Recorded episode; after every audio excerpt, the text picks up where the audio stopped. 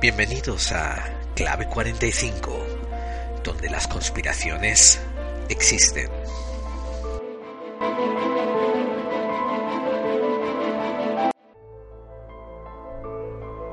Hola amigos y amigas buscadores de claves. Este es el último programa de entretemporada que hacemos antes de comenzar la segunda temporada de lleno. El primero de abril, el sábado, nuestros amigos de TDLD Radio van a lanzar un episodio anunciando, vamos, que va a ser de apertura de la segunda temporada. Y al día siguiente aparecerá ese mismo episodio en Evox. Y como Clave 45 es un programa bastante único, bastante especial. Voy a terminar de hacer estos entre temporadas con una cosa muy extraña, muy única, una excepción a la regla. Esa sección consiste en que voy a hacer un programa a petición de un oyente. Y eso probablemente no volverá a ocurrir.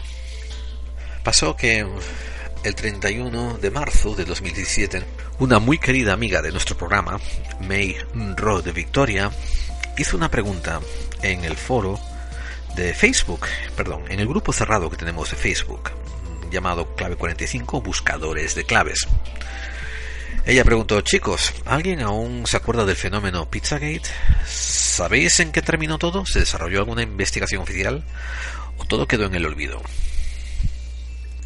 Hoy de camino al trabajo iba escuchando en la cadena Cope hablar de las primeras damas, Hillary, de quién tiene más carisma, lo guapo que es Melania, bla bla bla y su puta madre.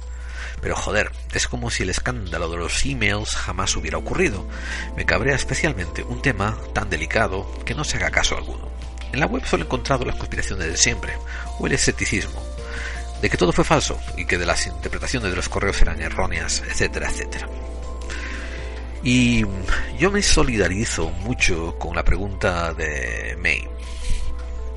Así que he decidido dedicar este, este entretemporada a saber, demostrar, enseñar, esclarecer lo que se sabe y lo que no se sabe sobre el asunto del Pizzagate. Si has estado viviendo debajo de una piedra y no te ha dado el sol, no, has, no has recibido ondas wifi, no sabes nada de nada de dónde está el mundo, te explico brevemente qué consiste el escándalo del Pizzagate. Muy brevemente. A finales de 2016, la, web esta de Wikileaks filtra unos correos electrónicos mm, y se involucra a un personaje llamado John Podesta. John Podesta había servido como consejero a presidentes democráticos desde Bill Clinton hasta ahora y todavía estaba envuelto con el, el Obama.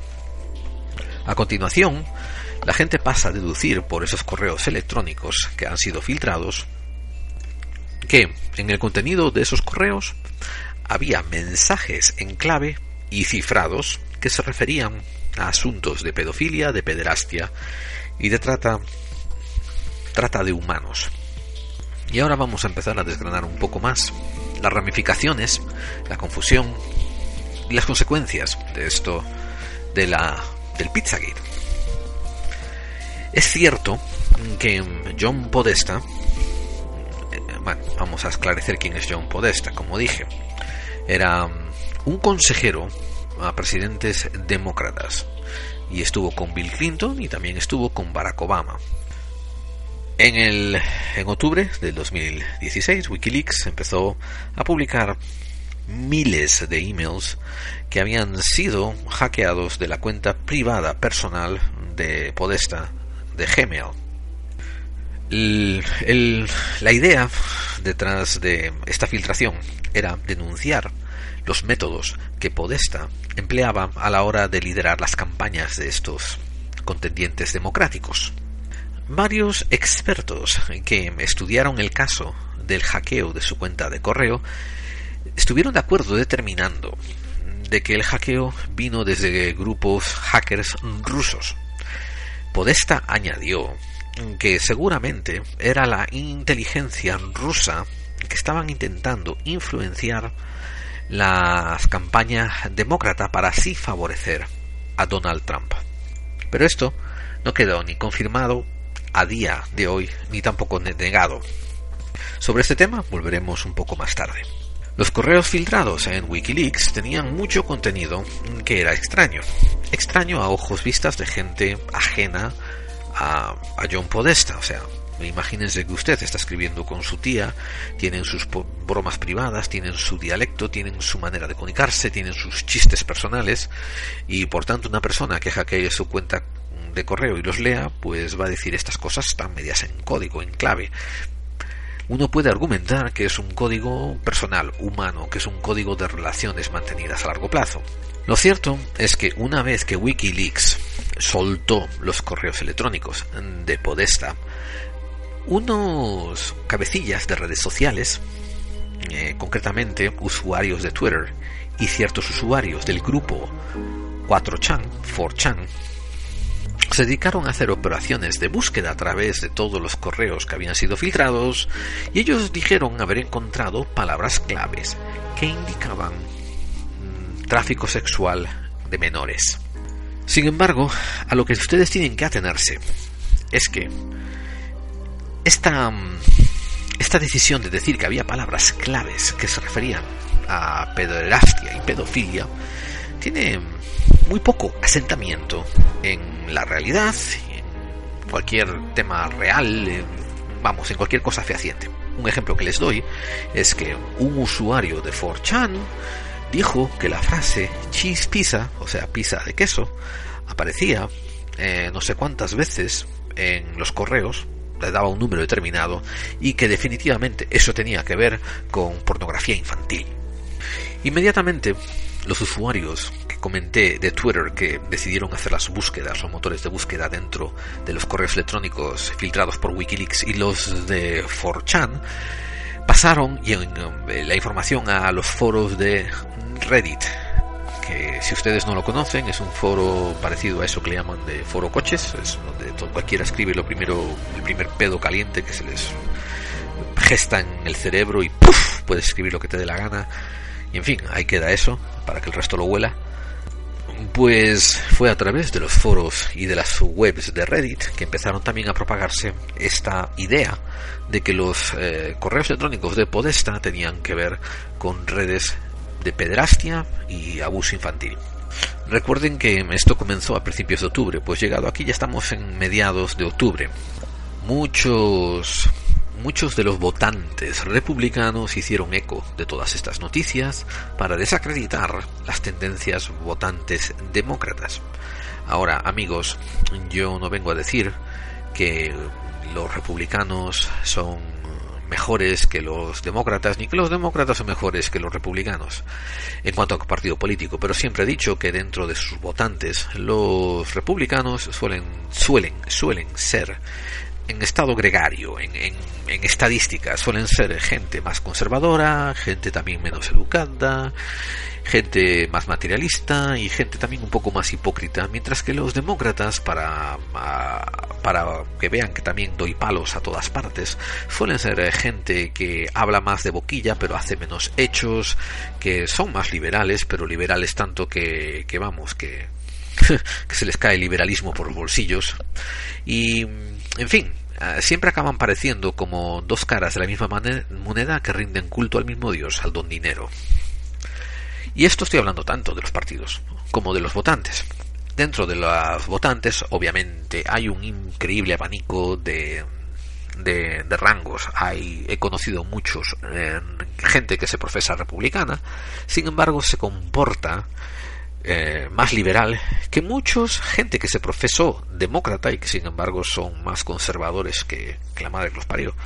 Así que hay que, eso, es, es muy difícil hablar del, de los votantes. Pero lo que sí fue cierto fue que llegado octubre, los votantes más militantes de la parte republicana estaban usando esto de la pederastia de los rumores de los de la pornografía infantil en los correos de Podesta para desacreditar a los demócratas. Cada dos por tres también sacaban a relucir las infidelidades de Bill Clinton, bajo el que Podesta ya también había servido, usándolo como un referente. Aquí hubo una serie de eh, sistemas de propagación muy interesantes. Se juntó a la historia el famoso Alex Jones, que es de aquí de Texas, de, de Austin. Tiene una web que se llama infowars.com. Aunque aunque Alex Jones ha hecho muchas cosas por desvelar muchas conspiraciones y ha sido siempre muy avangar y ha estado mm, delante de muchos temas conspirativos, desde el principio Alex Jones se demostró muy pro Trump, muy al lado de Trump. Eh, recuerdo un, un comentario que hizo él en su programa de radio, que me lo mandó un amigo de clave 45 para que yo alucinara, donde eh, Alex Jones comenzó a abiertamente apoyar a Donald Trump y decía que un gerente de su campaña había se había puesto en contacto con Alex Jones directamente y le había dicho que Trump, que su jefe, el jefe de este gerente de campaña, estaba muy contento con Alex Jones y que Trump conocía todas las historias y el engranaje del nuevo orden mundial y que él estaba muy de acuerdo con la labor que Alex Jones estaba haciendo. A partir de ahí, Jones sintió el reconocimiento de una figura política y empezó a beber los vientos y a bailarle el agua a Donald Trump y se convirtió en el, en el mayor forofo de Donald Trump.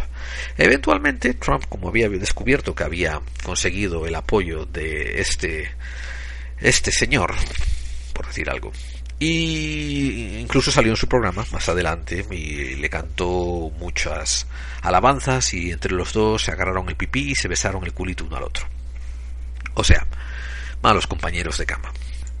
Otros websites parecidos a los de Infowars, como por ejemplo Planet Free Will o The Vigilant Citizen, hicieron lo mismo que Alex Jones. Empezaron a propagar los rumores que 4chan y que Reddit habían empezado a diseminar acerca de Pizzagate, de que esto era mensajes codificados sobre redes de pedofilia. Curiosamente, hubo varios, varios eh, figuras públicas de la extrema derecha, como Mike Cernovich o Brittany Pettibone, que también se subieron al carro y empezaron a tirar piedras contra el tejado de los demócratas diciendo que eran todos unos pedófilos. Lo más fascinante fue ver mm, cómo incluso la conspiración se retroalimentaba a sí misma. Y quiero hacer una aclaración. Llegado a este punto, no había conspiración, había conspiranoia.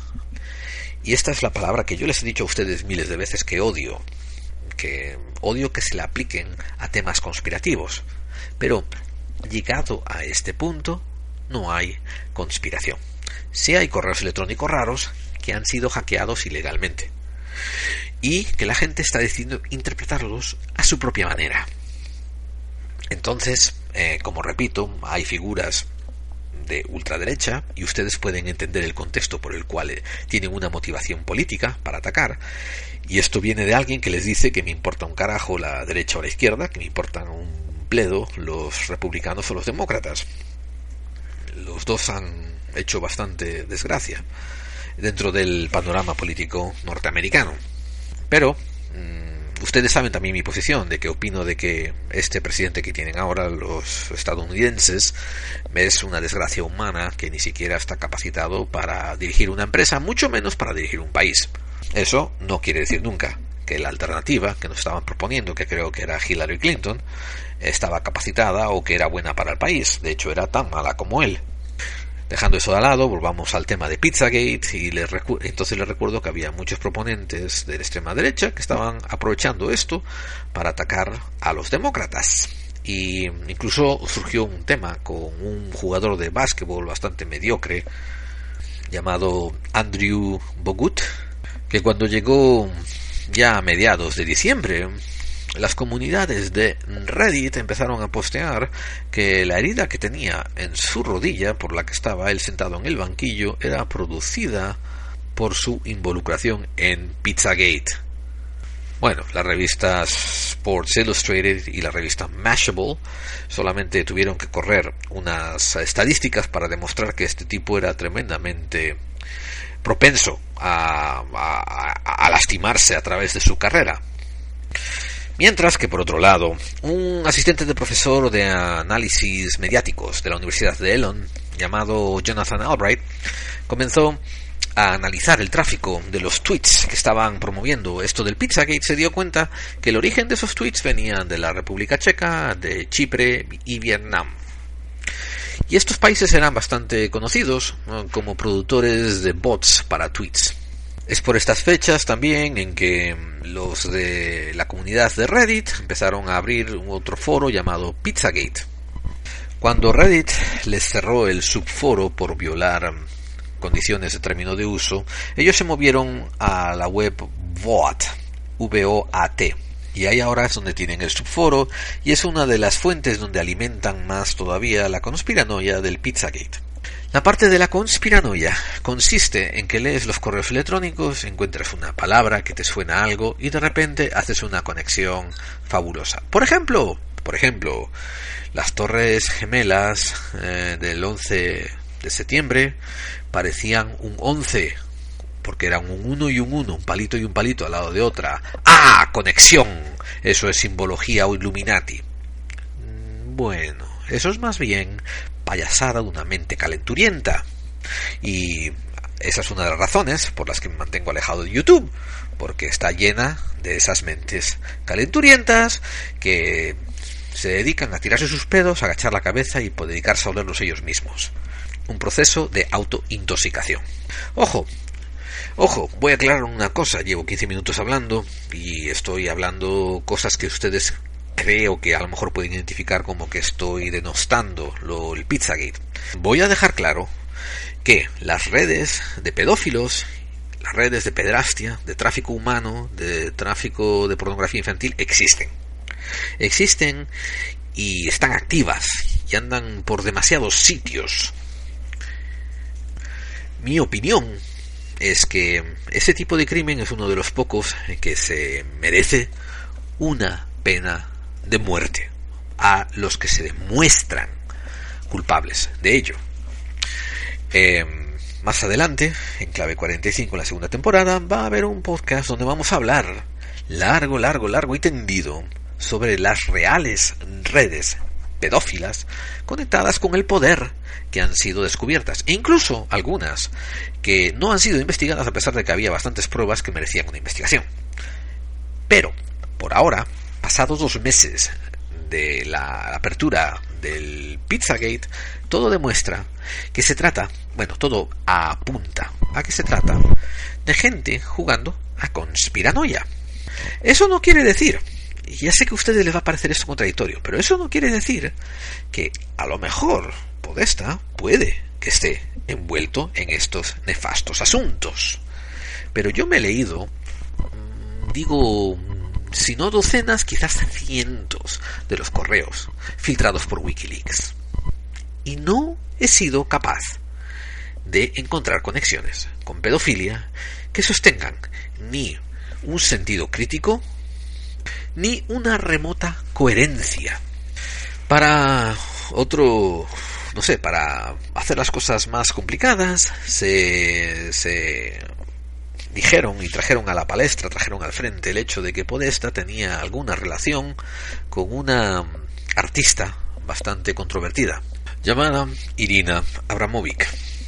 Irina Abramovic ha hecho unas cuantas exposiciones controvertidas en las que no voy a entrar en, en, detalles. Quiero decir de que, por ejemplo, una vez eh, estaba posando, creo que desnuda, en un museo y dejaba que la gente la agrediera y le hiciera cosas solamente para demostrar en un arte que se llama performance art, un arte demostrativo, la bajeza de los seres humanos, ¿no?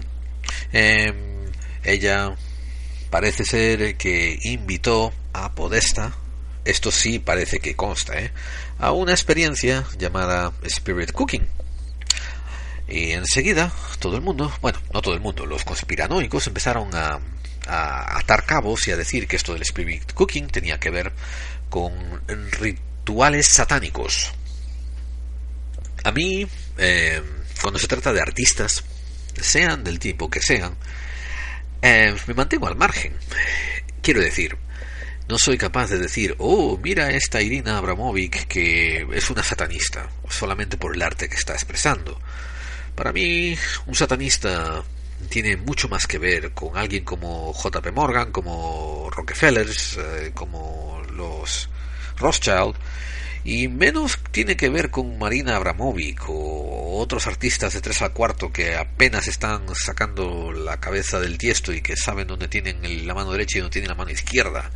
Por no aumentar nada de que el término satanista tiene unas connotaciones católicas que vamos, que da tufa, que da asco, que, da miedo, que da pena.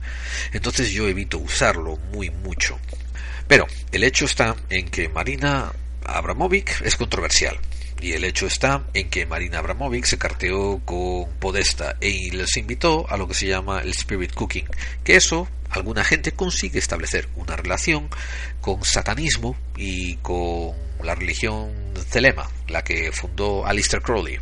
Mientras tienen a algunos eh, políticos, algunos dirigentes políticos, como por ejemplo David Seaman y Michael Flynn, que ya han escrito y han puesto su voz y han puesto su imagen detrás de la conspiración llamada Pedogate que obviamente tiene que, bueno, esto se los digo entre comillas diciendo que es estoy citando literalmente lo que ellos dicen, que hay una conspiración que tiene que ver con un un grupo de élites satanísticos del nuevo orden mundial que opera un, un, negocio de tráfico de niños para, para abuso sexual. Ahora, yo de hecho sí creo que hay una red de tráfico de menores para usos sexuales a lo largo y ancho del mundo. Sí la creo que la hay. Y no me extrañaría que algunas personas en el poder y en círculos políticos a lo mejor la usaran para sus fines nefarios, nefastos, eh, funestos. Pero decir que una existe en función a la otra es algo que necesita más que especulación, necesita tener algo de fundamento y ser demostrado. Y estaría muy bien que fuera demostrado. Pero es que, es que no hacerlo, no demostrarlo, no dando pruebas fehacientes, uno se convierte en un youtubero pedocaliente. Ah, vaya, creo que me ha salido un pareado ahí. Mientras tanto, los resultados de las investigaciones de estos miembros de los foros de 4chan, de Reddit, de Twitter, ha creado una serie de, mm, de teorías que involucran a una serie de restaurantes entre ellos eh, la pizzería llamada Comet Ping Pong. Esta eh, pizzería está ubicada en Washington DC y su dueño se llama James Alefantis. Como dije, los foros de Internet encontraron conexiones con esta pizzería, quizás porque la familia Podesta comió allí alguna vez, o quizás porque otra gente mencionada dentro de los emails eh, filtrados por Wikileaks habían comido ahí, pero lo fascinante es que los conspiranoicos empezaron a mandar amenazas tanto al dueño como a todos los empleados, a la familia, etcétera, etcétera, etcétera, de esta pizzería. Y están a punto de cerrar. En 4 de diciembre de 2016, Edgar Madison Welch, un tipo de North Carolina, Entró en la pizzería con un rifle semiautomático y disparó un tiro al aire antes de que lo arrestaran. Él le declaró a la policía de que había entrado allí con las armas para investigar la conspiración de Pizzagate en situ. Hay otras correlaciones que son interesantes, como por ejemplo dentro de los correos eh, de Podesta. Él decía, has dejado atrás un pañuelo. Eh, creo que el pañuelo tiene un mapa y el mapa tiene que ver con pizza es tuyo. Si es tuyo lo podemos encontrar. Ya sé que estás ocupado, pero contéstame. Eh, eh, después añade algo sobre blanco y negro, etcétera, etcétera. Eh, encontré un pañuelo que fue dejado en la cocina, que es blanco y negro, etcétera, etcétera.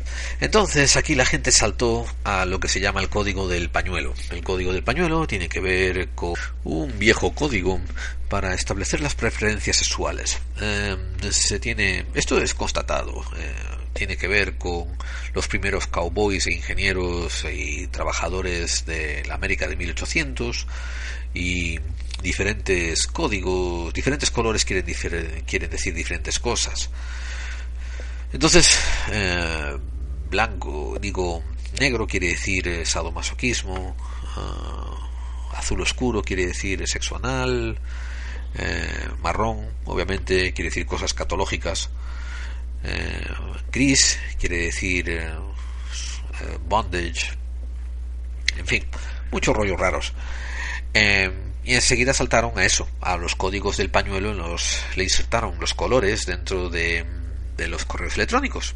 O sea, me dicen que si no se aplica esto, no se entiende. Pues puede ser, lo cierto es que hubo mucho, hubo, vamos, muchos problemas también con eh, centros comerciales, contra, contra restaurantes y, por ejemplo, la, el Comet Ping Pong, la pizzería esta. Y de hecho ellos demandaron a Alex Jones y Alex Jones tuvo que hacer una apología, pedir disculpas públicamente por haber incitado este tipo de violencia sobre este establecimiento.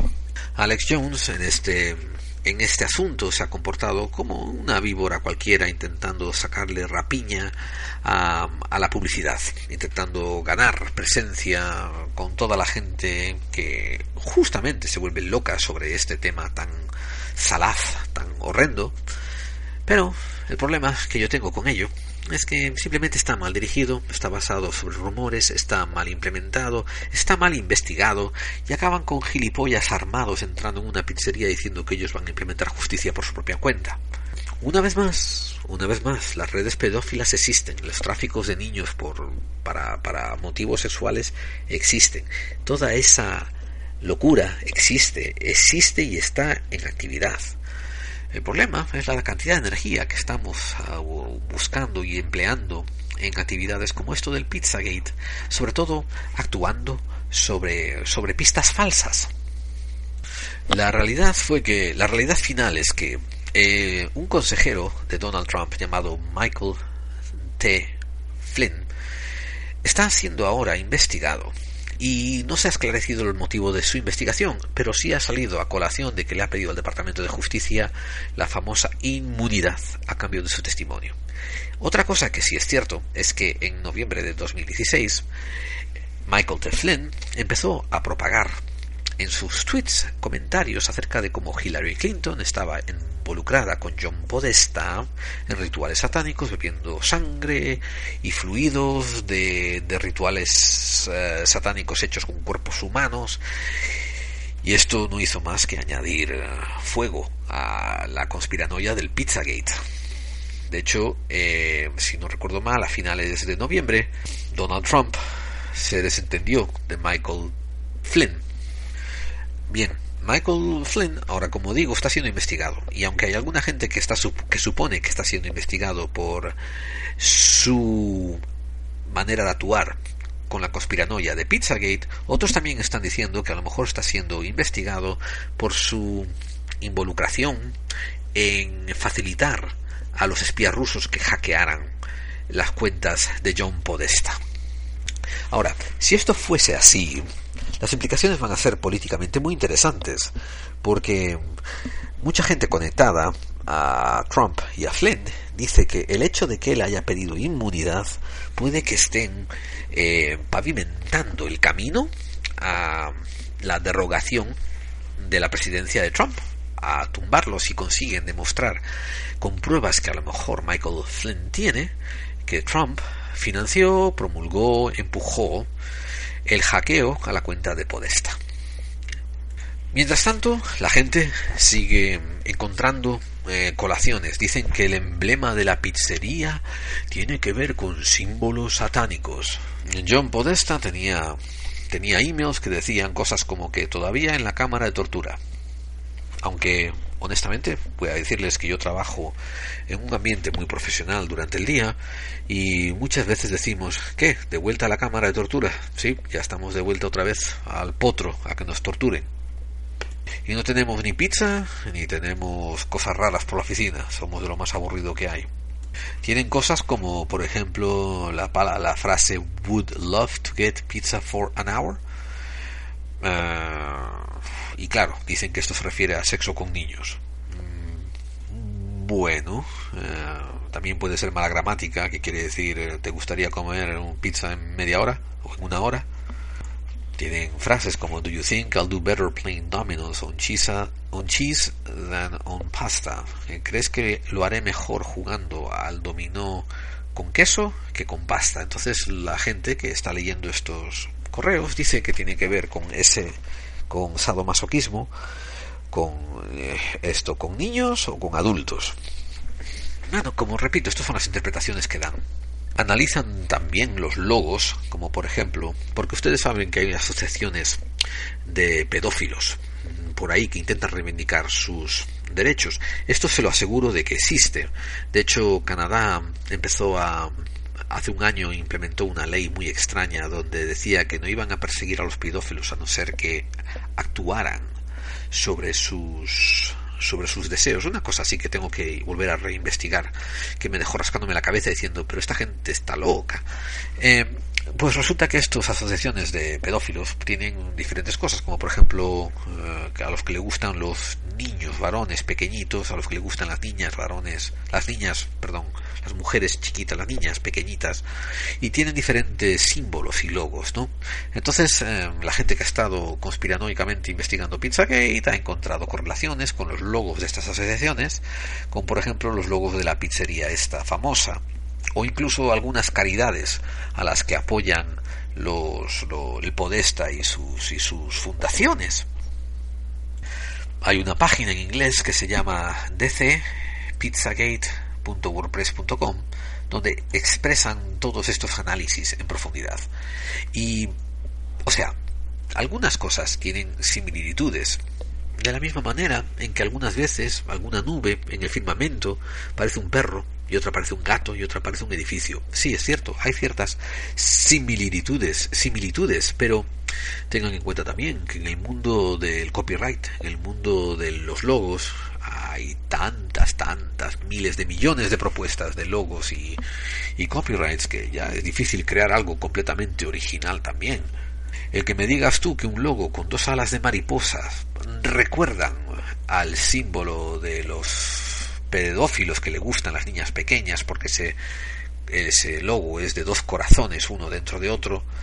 Caramba, sí es cierto y también me recuerda a dos globitos uno encima de otro y me recuerda a, a, los bocadillos de los tebeos de mortadelo no sé qué decirte o sea hay tantas correlaciones en el mundo hablemos un poco más de pruebas de hechos irrefutables no eso no aquí tenemos espacio para como dije ser un youtubero youtubero de pedo caliente. Lo único que quiero acabar comentando es que el problema de la pedofilia y el problema de tráfico humano es demasiado grande como para eh, embochornarlo, como para mancillarlo con conspiranoias y con gente sentada en el sofá desde casa mirando fotitos de internet y, haciendo sus propios malabarismos mentales para justificar que, que vamos, que son unos conspiranoicos. Hay redes por el mundo, hay cosas que estudiar. Tenemos en España y el caso Alcácer, tiene eh, a Juan Ignacio Blanco, que ha sido un mártir del caso tremendo, y eso, y cada vez que estamos desperdiciando tiempo con, con hipótesis mal infundadas, hay gente que de verdad estado cometiendo crímenes, está haciendo cosas malas en otros lados. En fin, ahí les dejo la información que tengo y espero que les haya servido por por lo menos para que puedan seguir buscando sus propias claves, que puedan seguir indagando sobre el tema. A fuero personal diré que espero que esto eh, no sea cierto de una manera que espero que ninguna desgracia le ocurra a nadie en el mundo. Diré que si esto es cierto, espero que pronto, que pronto se encuentren pruebas fehacientes que permitan llevar a la justicia a, a la gente envuelta en ello. También espero que a lo mejor ocurra un milagro y las penalidades se vuelvan mucho más duras y, y duras para, para esta gente que comete este tipo de actos, sobre todo para las redes organizadas. Y en fin, nada más. Esto es la información que tengo. Eh, las he compartido de gusto y ojalá que les sirva para algo. Y ha sido una sesión a la regla. Un saludo a May, Rod, Victoria, que la apreciamos muchísimo. Y como dije, esto es algo que no va a volver a ocurrir, pero me parecía oportuno mm, picarles un poco la curiosidad acerca de casos como estas cosas, eh, informarles de los últimos acontecimientos, eh, como he dado sobre el señor Flynn con el señor Trump y el camino que tienen a día de hoy, entre 31 de marzo y el 1 de abril, de que están em, hablando por primera vez con base fundamentada sobre impeachment a Trump. Y recuerden que pronto eh, salimos en TDLD Radio y después en Evox al día siguiente. Y ahí la semana que viene ya va a empezar los primeros programas de la segunda temporada de Clave 45. Así que espero juntarme con ustedes entonces. Se despide muy efusivamente de ustedes su compañero de viajes, Gerald Dean, recordándoles que las conspiraciones, crean ustedes en ellas o no, existen.